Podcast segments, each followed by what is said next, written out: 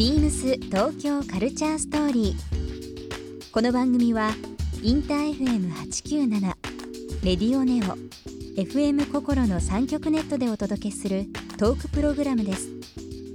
案内役はビームスコミュニケーションディレクターの土井博志。今週のゲストはモデルの小泉聡子です15歳でモデルデビューしてから雑誌「クラッシー」で表紙モデルを7年間務めクラッシー卒業後ドマーニの表紙モデルに異例の電撃移籍。また現在多数の広告にも出演しテレビやラジオなど幅広い分野で活躍しているモデルの小泉聡子さんにさまざまなお話を伺っていきます。今日は小泉さんが10代の頃から通っている街ニューヨークについて。小泉さんが気になっている自転車で回る美術館とはビームス東京カルチャーストーリー今夜もスタートです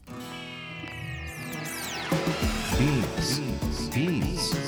Beams. Beams Tokyo Culture Story. Beams Tokyo Culture Story. This program is brought to you by Beams.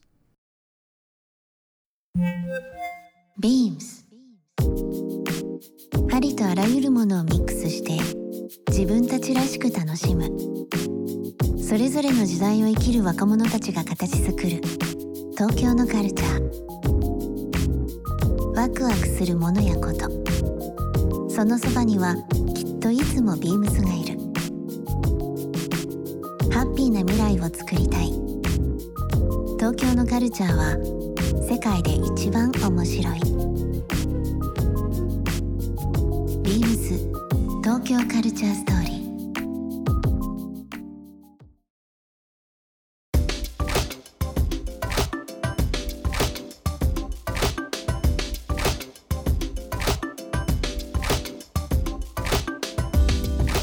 ニューヨークなんかすごい行ってるしもう第二のふるさとにしたいのかなっていうぐらいの頻度で行ってるでしょ？出る。で行ってるエリアもいわゆるそのザ観光で言われているようなところでもないわけで、うん例えばブルックリンでも、うん。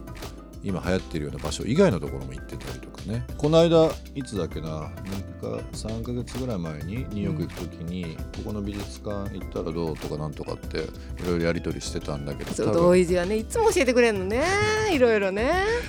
ちゃんとねでもあそこ行ってないのよまだ。あの1時間ぐらいかあけて Dia Beacon あ Dia Beacon はね。そうそうそう行ってないの。行った方がいい。でねえねえあれ知ってる？なんか自転車で回る美術館って。自転車でもあそえそれ敷地内よそう敷地内を自転車でぐぐるぐる回ってうん、でクイーンそのクイーンズとかじゃなくて。いや upstate upstate の方でステートのどっかって言ってた気がするんだけど、まあ、それもちょっと郊外で、車で12時間ぐらいとか行って、えちょっとそれちょっと見てみてあじゃあちょっとそれ。うん。すごいニューヨークに行ってるあのーイメージがね、あるんだけどなんでそんなにニューヨークが好きだったりするんですか？ニューヨークはなんかなんだろうね肌に合うのかな？なんかもうそれしかなんか昔からよくわかんないけど。昔から行ってた街。うん。結構なんだかんだ10年前ぐらいからうんうんうん。は定期的に、まあ、1年に2回は行ってたかな。でも長い時は一月二月行ってたりそう行とかするくようになっでしたょね。ううん。んねなんか1週間とかだとね。うん。だけどまあでも二月ぐらいになると要はもう自分の家のようなところでもあるし、うん。生活をそこでしてるっていう意識がちょっと芽生えるね。あね。芽生えるでしょ、うん。なんか旅行に行ってるって話じゃなくてね生そうそうそう活してるっていうそうそう。最も惹かれるなんだろう魅力？理由うーんなんだろうななんかみんなやっぱうーんじ、まあ、自由？自由っていうかそんな人のこと気にしてなかったりとか、あと面白い人がたくさんいたりとかあとまあその人種がこうすごい入り混じってるから当たり前がないいい意味でも悪い意味でも。だ確かにね、うん。そうですね。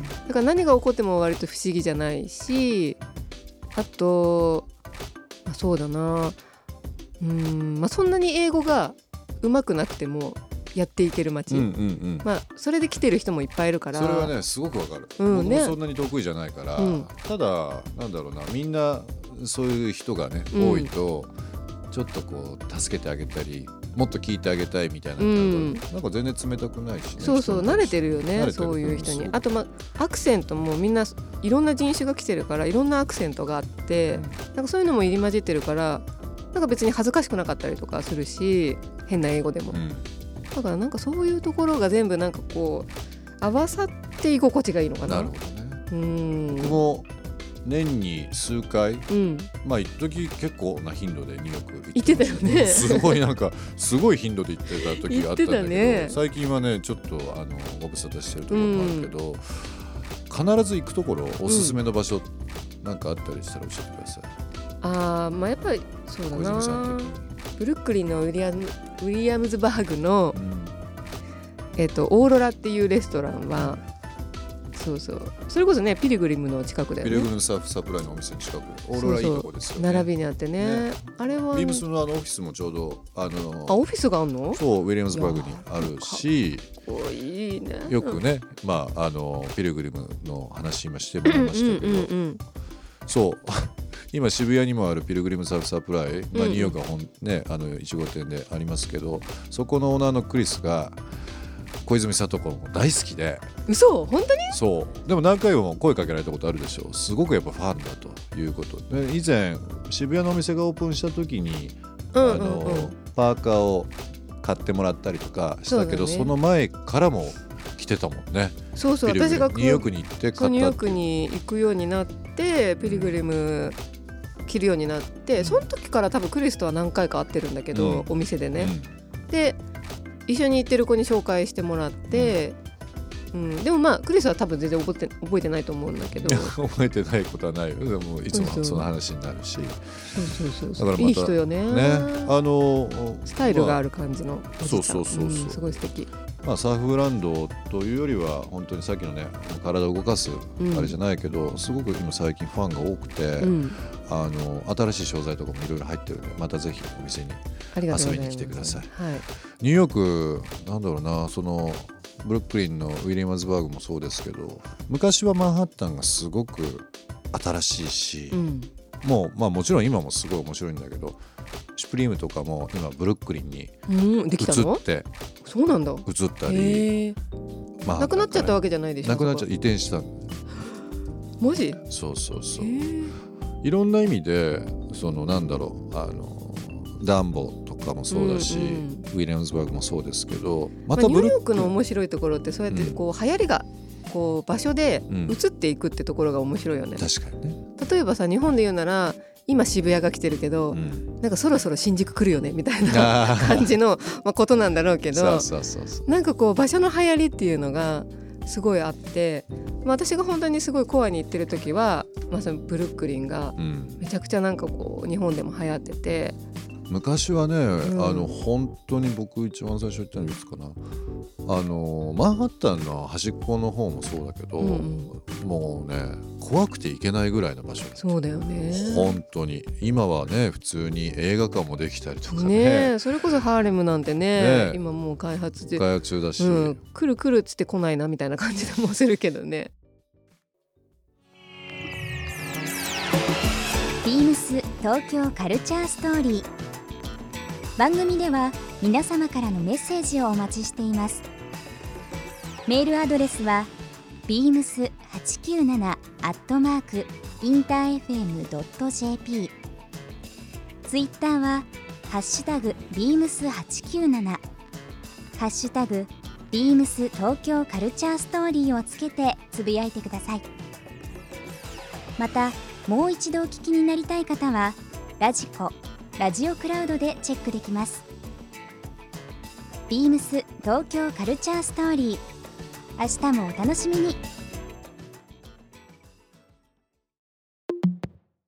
ビームス。人材開発部の原田健太郎です。私はビームスの今後の成長を担うべく社内の研修やスタッフの社外での経験をサポートしたりしています。最近自分でも気づいたのですがどうもマルチタスクでいることが好きでいつも3つぐらいの課題を持つようにしています。ビームスに転職した理由は単純にスーツが好きだったこともありますが一本筋が通ったところに時代の感性を乗せていろいろなことを展開していることが魅力でした。ビームスの面白さをスタッフにも皆様にもアピピールしていけるような仕事をしたいと思っています。ビームス東京カルチャーストーリー。Beams Tokyo Culture Story. This program was brought to you by Beams.